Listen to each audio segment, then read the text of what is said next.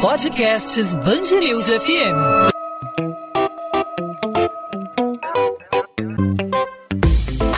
Dois às 20, com Maurício Bastos e Luana Bernardes. Oferecimento Amoedo, sua casa completa. Precisou da Amoedo? Pode contar. Nem mesmo a pandemia da Covid-19, que acabou forçando a população ao isolamento social, foi capaz de frear a violência no Rio de Janeiro e na região metropolitana. Um levantamento da plataforma Fogo Cruzado apresenta números impressionantes a respeito da quantidade de confrontos na região metropolitana.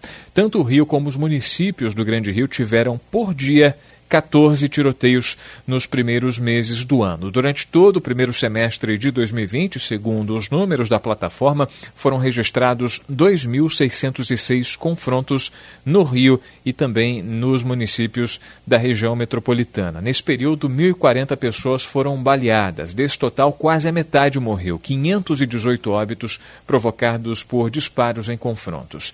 É bom destacar que esses números ainda assim são menores do que os os registrados no mesmo período do ano passado. Sobre esse assunto, a gente conversa aqui na Band News FM, no podcast 2 às 20, com Maria Isabel Couto. Ela é gestora de dados da plataforma Fogo Cruzado. Maria Isabel, obrigado por aceitar nosso convite. Seja bem-vinda aqui à Band News FM.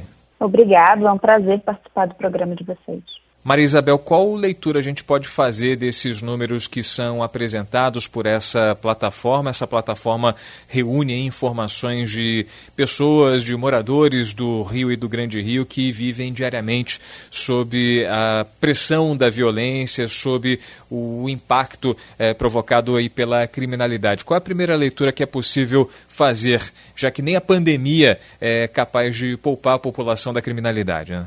Olha, a primeira leitura é que a violência armada ela ainda é um problema muito importante para a população da região metropolitana do Rio de Janeiro. E isso precisa ser destacado, né? A gente está vivendo um momento de pandemia que é muito grave, que está afetando muito a vida das pessoas, mas a gente não pode perder de vista que a gente vive uma epidemia de violência no Brasil, no Rio de Janeiro mais especificamente, já há muitos anos, e que a gente precisa lidar com isso. A gente viu uma redução esse semestre, se comparado é, ao, semestre, ao primeiro semestre de 2019, no que diz respeito a essa violência armada, mas ela ainda é muito grande. 14 tiroteios por dia, seis baleados por dia, ainda é muita coisa, ainda deixa as pessoas com muito medo. É, e não foram poucos os casos de bala perdida, por exemplo. Né? A gente teve 69 pessoas vítimas de bala perdida é, nesse, só nesses primeiros seis meses do ano. É muito grave. 13 dessas vítimas eram crianças. A gente tem outro número impressionante né, a respeito da criminalidade para quem precisa se deslocar. Né? Nesse período, muita gente é, acabou sendo forçada a ficar em casa por conta do isolamento, dos decretos que restringiam a circulação das pessoas, mas muita gente que se deslocava para o trabalho ou para os seus compromissos. A gente tem nesse levantamento do, do Fogo Cruzado 227 tiroteios é, nas regiões aí das linhas do metrô, dos trens, do BRT, é, no caminho dos ônibus comuns, operações são não só a ação da criminalidade, mas também a, a participação de agentes públicos nesses confrontos. Né? Operações policiais, também roubos, arrastões, assassinatos, em vias expressas também a gente tem esse número muito elevado, né? Na, na BR-101, 57 tiroteios nesses seis primeiros meses. É, o pessoal que está indo para o trabalho e se deslocando para os seus compromissos também, de certa forma, é, sendo muito impactado por essa, essa criminalidade, né? Isso. A gente, a gente observa que pelo menos 9% de todos os tiroteios nesse período, eles aconteceram no entorno de grandes corredores de transporte. Isso afeta qualquer pessoa que precise trabalhar. E quando a gente fala 9%, as pessoas podem falar, ah, não é tanto assim, mas é muito. Eu estou falando de grandes corredores de transporte. A gente não está falando, por exemplo, é, da Avenida Nossa Senhora de Copacabana, nem da, da Rua da Praia. A gente está falando da Avenida Brasil, a gente está falando da Niterói Marília, a gente está falando da linha vermelha, a gente está falando da linha amarela, a gente está falando de região, de ruas, né, de grandes avenidas, de grandes corredores de transporte que o trabalhador da região metropolitana, ele precisa passar para chegar no trabalho. Alguém que vai sair de São Gonçalo para vir trabalhar na capital do Rio, vai pegar a BR-101. Alguém que vai sair lá de Santa Cruz para vir trabalhar no centro do Rio, vai pegar a Avenida Brasil. E essas pessoas estão sujeitas a tiroteios que atrapalham a possibilidade delas de circular e mesmo de trabalhar. Isso é muito importante. E é muito importante quando a gente observa que uma parte considerável desses tiroteios estão relacionadas à própria ação de agentes de segurança. Né? Foram 44 deles aconteceram em razão de ação, da ação de agentes públicos de segurança. A gente precisa pensar que as nossas polícias elas têm que estar preparadas, obviamente, para defender a gente. Elas têm que estar preparadas para combater a criminalidade e defender as pessoas. Mas elas precisam estar preparadas para fazer isso com o mínimo impacto possível na vida dos trabalhadores da região metropolitana do Rio de Janeiro que precisam sair de casa e ir trabalhar para ganhar o pão de cada dia. Maria Isabel Gustavo Sleman, repórter da Band News FM, que acompanha esse assunto, vai trazer outros detalhes a respeito desse relatório da plataforma Fogo Cruzado. Gustavo tem uma pergunta para fazer. Maria Isabel, em junho foram cerca de 320 tiroteios. Se não me engano, foi um dos menores índices da história da plataforma, né? Você acredita que essa, esse número tem alguma relação com a decisão do STF, do ministro Edson Fachin, em relação a operações policiais e comunidades durante a pandemia de Covid-19 aqui no Rio? Foi sim. Junho é, não só foi, é, foi acho que o quinto mês é, com menos tiros desde que a gente começou a operar, mas junho foi o mês, desde que a gente começou a operar em julho de 2016, com o menor número de tiroteios envolvendo a presença de agentes de segurança. Então, eu não tenho nenhuma dúvida de que isso tem a ver, sim, com, com a, a, a liminar do Faquinha e com a decisão posterior do STF. Ainda assim, a gente observa que o número não é considerado ideal, né, visto que muitas operações, apesar dessa, dessa, dessa liminar do STF, muitas operações continuaram acontecendo. É, e outro problema também é a questão do confronto entre facções criminosas também. A gente teve até um levantamento da Polícia Civil recentemente que mostrou que mais de 1.400 comunidades do Rio são dominadas também pelo crime organizado, tanto facções é, é, de traficantes como também milícias. Então, além né, da questão das operações policiais, há também o confronto né, entre esses criminosos certamente confrontos entre grupos criminosos é, são parte considerável dos, dos é, tiroteios que a, gente, que a gente coleta, mas muito provavelmente a resposta para isso está no controle da circulação de armas. A gente precisa controlar a entrada de armas no Rio de Janeiro, controlar a circulação de armas no Rio de Janeiro, para que essas armas não cheguem à mão dos traficantes ou desses milicianos. O que a gente teve, por exemplo, em 2018, no ano de 2018, é, o ano da intervenção federal aqui no Rio de Janeiro, foi uma reação é, muito ostensiva das forças de segurança é, a, a, esses confrontos entre os traficantes que levaram ainda a mais violência. Em 2018, a gente bateu todos os recordes do fogo cruzado com relação a tiroteios. A gente chegou em agosto a ter 1.018, 1.018 tiroteios em apenas um mês. É muito grande, é muito grave, então a gente precisa é, o que esses dados mostram para a gente é que a gente precisa pensar nas formas mais inteligentes de combater a criminalidade, de combater é, a ação ostensiva desses, desses grupos criminosos. Mas a gente precisa pensar em como fazer isso protegendo a população e não colocando a população na tiro. Maria Isabel, a gente está num processo de retomada, de reabertura das atividades econômicas, o trabalhador está voltando ao seu posto de trabalho, está voltando a pegar o trem, está voltando a pegar o ônibus e a gente vê novamente a violência é, nos graus mais elevados. A gente teve na, na última madrugada um intenso tiroteio ali na região da Praça Seca entre milicianos e traficantes, o crime organizado tentando dominar uma área é, é, densamente habitada pelas populações ali da, da, da, zona oeste do Rio de Janeiro. O que, que a gente pode esperar daqui para frente, nessa segunda metade do mês, com a retomada das atividades, a volta à vida normal? É, dá para ter um pouco de otimismo em relação a essa, essa retomada da vida normal e em relação à segurança pública?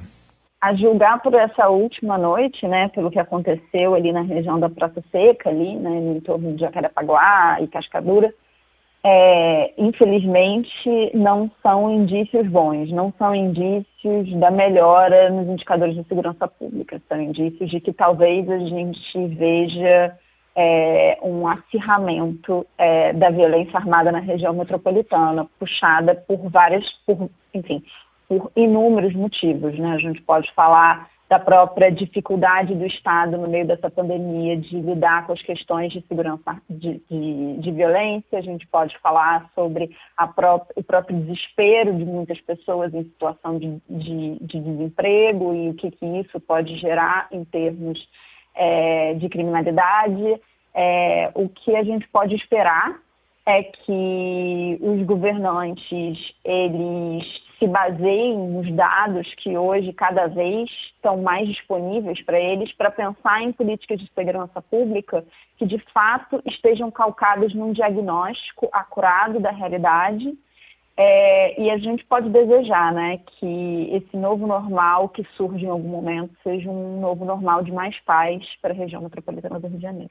E Maria, uma pergunta em relação agora à plataforma como um todo. É, eu queria saber de você a sua opinião é, da importância dela, da existência da plataforma para o cidadão carioca, para o cidadão fluminense também, porque muitas pessoas às vezes é, consideram que ah, relatar vários tiroteios acaba criando um cenário de desespero que não deve ser criado e tudo mais.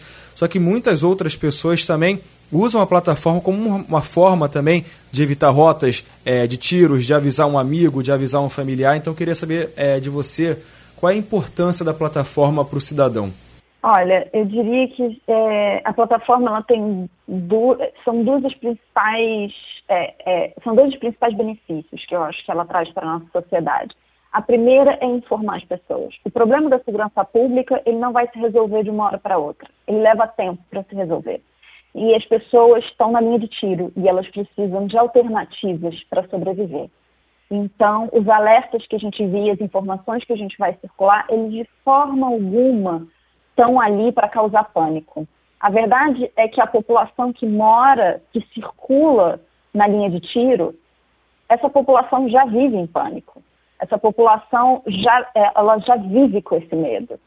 E a gente toma um cuidado muito grande para nunca, de forma alguma, divulgar boatos a gente checa duas, três vezes a mesma informação, porque a gente sabe que essa informação é muito séria e ela pode causar diversas consequências na vida das pessoas. Então a gente faz questão de apenas divulgar informações que a gente sabe que sejam verdadeiras e que essa informação possa ajudar uma mãe a decidir qual é o melhor momento e qual é o melhor caminho para buscar o filho na escola, é, decidir se ela pede, por exemplo, para a criança ficar na escola e não saia, porque naquele momento está acontecendo um tiroteio, essa criança pode ser vitimada no meio do caminho. Então, a gente sabe que é uma situação horrorosa e o nosso objetivo é reduzir os danos e ajudar a população a reduzir os danos. O segundo benefício é, antes do fogo cruzado existir, não existiam esses dados. A gente não podia falar qual era o real impacto da violência armada na vida das pessoas, porque esses dados não existiam a gente só podia contar com os dados de crimes reportados em delegacias. Mas boa parte dos tiroteios não são crimes reportados em delegacias, eles jamais virariam estatísticas se a gente não tivesse construído isso. E a gente constrói isso com a população e para a população, para que a população possa tentar tomar decisões que ajudem a salvar as suas próprias vidas e para que a população possa cobrar os governadores, possa cobrar os prefeitos, possa cobrar o presidente pedindo políticas de segurança pública melhores. Maria Isabel Couto, gestora de dados da plataforma Fogo Cruzado, conversou aqui com a gente na Band News FM no podcast 2 às 20, tentando traduzir um pouco desses números que foram apresentados nesse último levantamento, levantamento do primeiro semestre do ano de 2020, que apresenta números impressionantes, apesar da pandemia da Covid-19, que forçou a população, boa parte da população do Rio de Janeiro, a ficar em casa, mas ainda assim os números da criminalidade, os números da violência como um todo, não só da criminalidade, né, mas também a participação de agentes públicos nessas ações violentas. Os números continuam altíssimos, eh, se comparados aí com o ano passado, esses números são menores, mas ainda assim são altos. Maria Isabel, obrigado aí por participar com a gente, pelas explicações, pelos esclarecimentos e até uma próxima oportunidade. Muito obrigada. 2 às 20, com Maurício Bastos e Luana Bernardes. A guerra entre traficantes e milicianos que durou toda a madrugada de quarta-feira na Praça Seca, na Zona Oeste, teve ao menos três mortes. Integrantes de uma facção criminosa do tráfico de drogas tentam retomar o controle do Morro da Barão, controlado por milicianos nos últimos anos. A Polícia Militar foi acionada para intervir no confronto e chegou a usar o blindado da corporação durante a ação. Um fuzil, duas pistolas, duas granadas, roupas camufladas e cadernos de anotações foram apreendidos. Não há informações sobre feridos ou presos. News.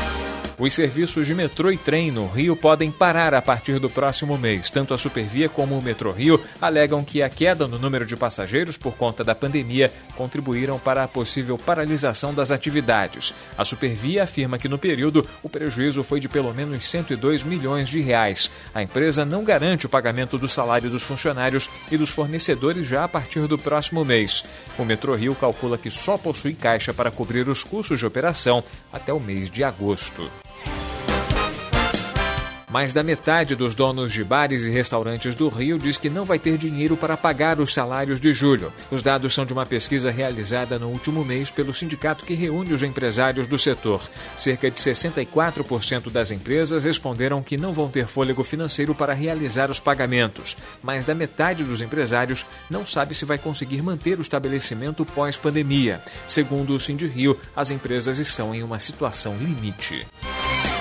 A Prefeitura do Rio não garante dar continuidade ao plano de flexibilização na cidade caso a PM não apoie os agentes durante fiscalizações. A segunda etapa da fase 3, que previa a liberação das praias, estava marcada para esta sexta-feira. O prefeito Marcelo Crivella justificou a necessidade da colaboração da PM, usando como exemplo o episódio em que o casal que não cumpria as regras sanitárias ofendeu agentes da Prefeitura na Barra da Tijuca, na Zona Oeste.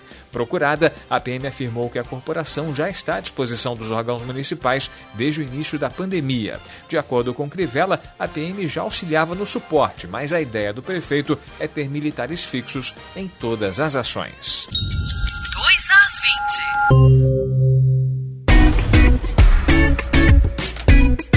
Ponto final no 2 às 20, a Band News FM em formato podcast com as principais informações, os destaques da nossa cidade, do nosso estado, resumo das notícias do Rio de Janeiro, sempre acompanhado de um assunto principal. Hoje falamos sobre a violência em alta na cidade, mesmo durante o período de pandemia. O número de confrontos continua elevado nos últimos seis meses, ainda em comparação com o mesmo período do ano passado, houve uma queda, mas ainda assim são impressionantes os dados que foram apresentados pela plataforma Fogo Cruzado. Nós conversamos com a Maria Isabel Couto, que é a gestora de dados dessa plataforma que reúne informações fornecidas por cidadãos, pela população que tem o aplicativo em seu celular e mesmo com isolamento social, mesmo com os decretos das autoridades do estado e do município determinando que as pessoas fiquem em casa, que as pessoas se recolham, que a circulação seja menor pelas ruas do Rio, a violência continua em alta. A gente volta a falar falar sobre esse e outros assuntos nessa quinta-feira. Luana Bernardi está de folga, curtindo um merecido descanso e volta na próxima segunda-feira. Eu volto nesta quinta, com muito mais para você aqui no podcast 2 às 20. Sempre a partir das 8 da noite, um novo episódio disponível para você no nosso site bandnewsfmrio.com.br e nas principais plataformas de streaming no seu aplicativo favorito de podcast aí no seu celular. Outras informações ao longo da nossa programação em 90.3. Tchau, tchau, gente.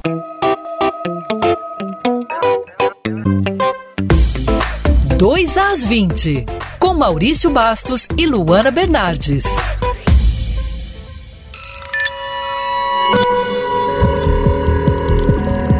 Podcasts Bangerils FM.